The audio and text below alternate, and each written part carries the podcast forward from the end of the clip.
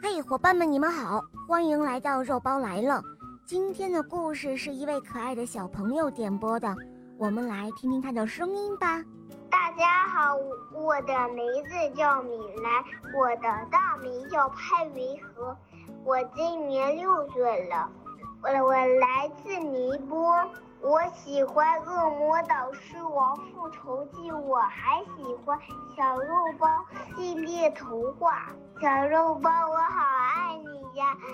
下次我也要给你讲个故事，还要给你弹个钢琴曲。我今天想点播的一个故事叫做《狮子大王有话说》。嗯，好的，小宝贝，你点播的故事马上就要开始喽。狮子大王有话说：“大家好，大家好，这里是森林小喇叭，各位森林的居民听好了，大家到小镇广场集合了。狮子大王有话说。”森林小镇的小喇叭不早不晚，又在晚饭的时间响了。居民们无可奈何地放下了碗筷，向广场走去了。哦哦，大家都到齐了吧？饭也都吃完了吗？只听狮子大王假装看不到居民们不高兴的样子，准备开始今天的讲话了。大家都不说话，有的看着云彩，有的看着地面。就是没有人看着他们的狮子大王。呃呃，狮子大王再一次大声的咳嗽了一声，以示他的威严。果然，所有的目光立刻齐刷刷的看向了他。前段时间，我听说有居民想要从森林小镇搬走。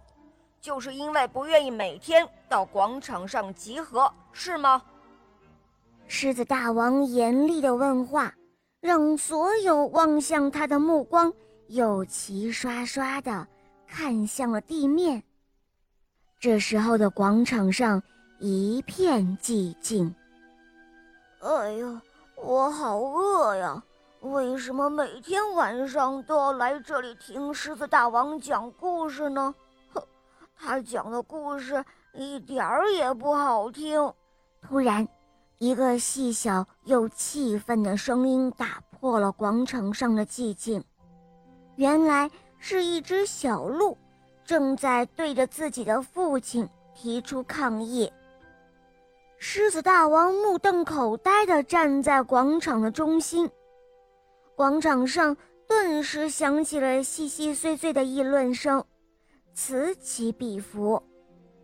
这时候，有一只山猫悄无声息地离开了广场，接着，其他人也默默地偷偷往家走去。大家都假装没有被狮子大王发现。嗯嗯，可是，狮子大王有话说。看着居民们纷纷离去的背影。狮子大王有一点慌乱了。狮子大王闷闷不乐地回到了小镇上最气派的，却也是最空荡荡的房子里。他好几天没有出门，小镇的喇叭好几天没有响起了，居民们也终于按时吃上了晚饭。这时候，只听。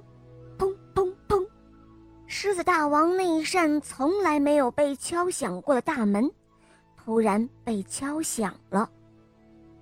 狮子大王打开门一看，是那天在广场上发脾气的那只小鹿。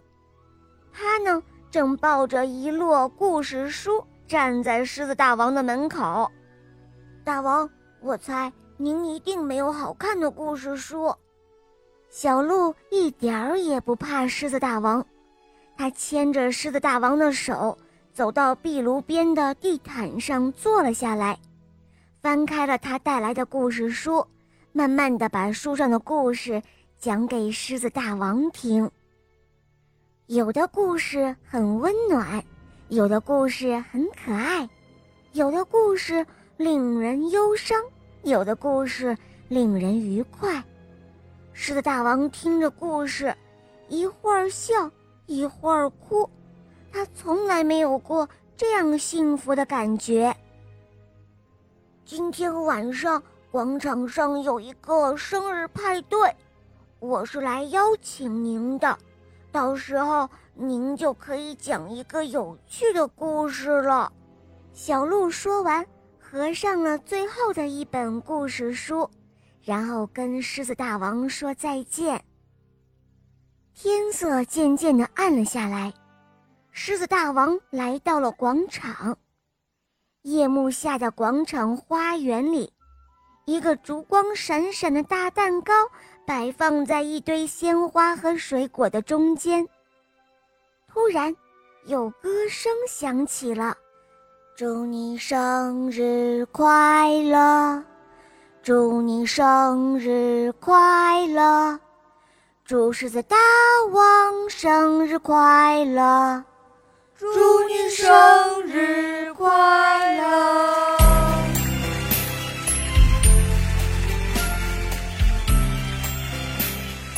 小鹿唱起了生日歌，其他的居民们也跟着唱了起来。